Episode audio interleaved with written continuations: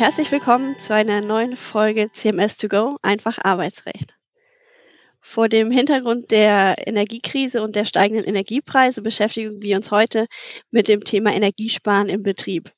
Mein Name ist Inka Knappersbusch und ich begrüße ganz herzlich meine liebe Kollegin Daniela Rendone, mit der wir die Folge heute zusammen aufnehmen. Dani, im Zusammenhang mit dem Thema Nachhaltigkeit im Unternehmen hört man ja immer wieder die Abkürzung ESG. Was bedeutet das eigentlich und was hat das alles mit Arbeitsrecht zu tun? Ja, hi Inka und vielen Dank für die liebe Begrüßung und auch von mir ein herzliches Willkommen.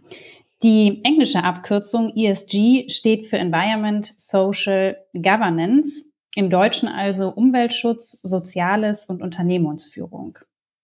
Der Begriff hat sich in der Finanzbranche und damit aber jetzt auch in der Unternehmenswelt insgesamt etabliert, wenn wir über das Thema Nachhaltigkeit sprechen. Die Definition von ESG oder auch ESG geht über diesen rein ökologischen Aspekt allerdings hinaus und umfasst eine Vielzahl von weiteren ethischen und auch sozialen Kriterien.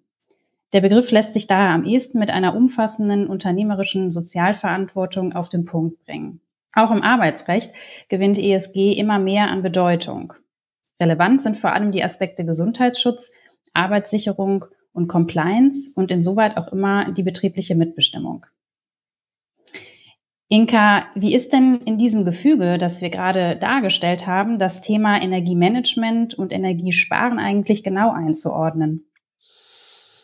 Ja, also diese Energiethemen sind ähm, tatsächlich unter mehreren arbeitsrechtlichen Gesichtspunkten relevant. Am wichtigsten sind wahrscheinlich die Punkte Soziales und Umweltschutz.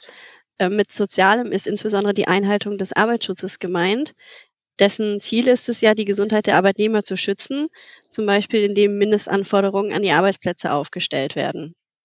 Daneben ist aber auch der Umweltschutz sehr wichtig, denn einerseits muss der Arbeitgeber, der Energie einsparen will, auch wiederum das Arbeitsschutzrecht einhalten und auf der anderen Seite auch die Beteiligungsrechte des Betriebsrats beachten. Wie lassen sich denn jetzt konkret Einsparungen am Arbeitsplatz umsetzen und welche Aspekte müssen Arbeitgeber dabei beachten? Ja, dazu gibt es eine ganze Bandbreite an Möglichkeiten. Der Arbeitgeber kann im Rahmen seines Direktionsrechts energiesparendes Verhalten auf der einen Seite natürlich anordnen. Zu denken ist etwa an die Reduzierung der Beleuchtung oder auch an die technischen Geräte, dass diese nicht im Standby-Modus belassen werden. Wichtig auch hier, das hattest du ja eben auch angedeutet, dass man an die betriebliche Mitbestimmung denkt. Daneben können Energieersparnisse auch durch die Temperaturregulierung erzielt werden.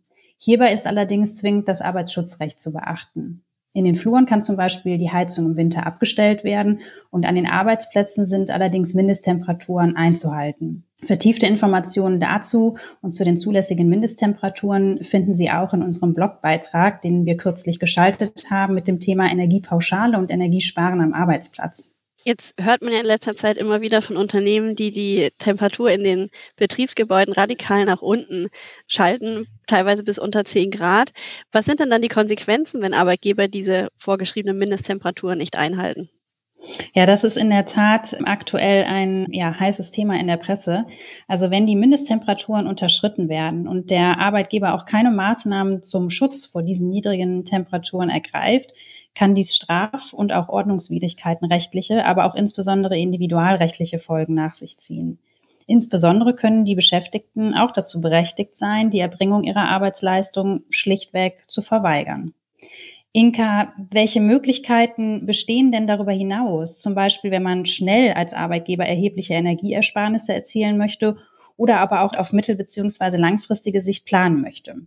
Ja, als eine Möglichkeit bietet sich da zum Beispiel an, Betriebsferien zu erteilen. Das heißt also, den Mitarbeitern einheitlich Urlaub zu gewähren. Das hat dann den Vorteil, dass alle Mitarbeiter beziehungsweise ein Großteil davon nicht mehr im Betrieb arbeitet und damit auch die Temperaturen unter diese Mindestwerte reduziert werden können. Dabei ist allerdings auch wieder die betriebliche Mitbestimmung zu beachten. Und man sollte auch wissen, dass nicht der gesamte Urlaubsanspruch der Arbeitnehmer über Betriebsferien verplant und gewährt werden kann, sondern da sind äh, zeitliche Grenzen zu beachten, nämlich dass maximal drei Fünfte des Urlaubs als Betriebsferien gewährt werden dürfen. Der Rest muss also den Arbeitnehmern zu ihrer freien Verfügung verbleiben. Auf mittel- und langfristige Sicht gesehen können Umbaumaßnahmen auch für Unternehmen attraktiv sein. Da ist zum Beispiel zu denken an effizientere und umweltfreundlichere Heizungssysteme oder auch eine bessere Dämmung und die Installation energiesparender Beleuchtung. Auch hier ist aber wieder gegebenenfalls der Betriebsrat zu informieren und auch mit ihm zu beraten.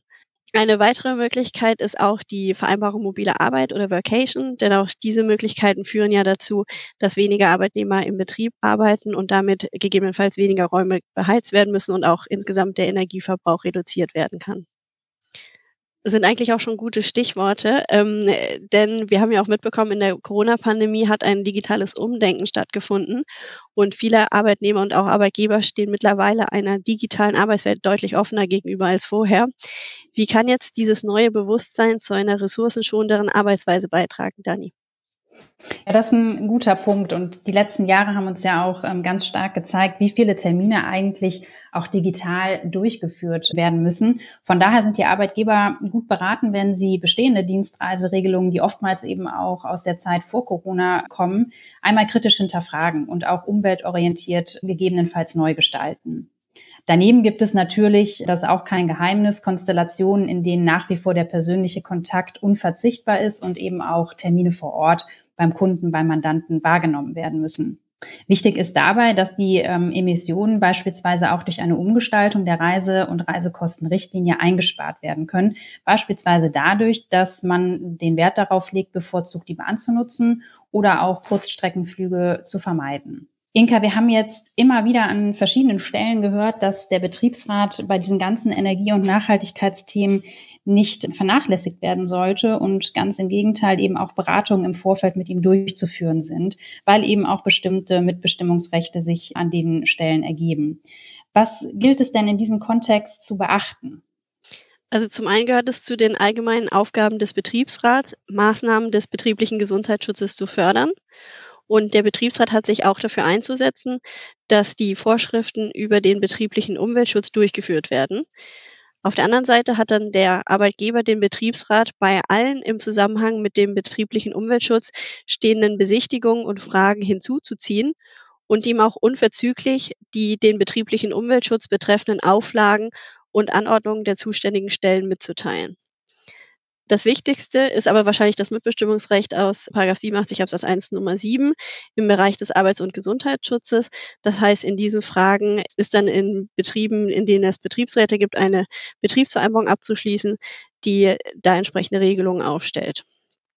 Wenn es einen Gesamtbetriebsrat gibt, dann muss das Unternehmen auch auf der einmal jährlich stattfindenden Betriebsräteversammlung über Fragen des Umweltschutzes im Unternehmen berichten.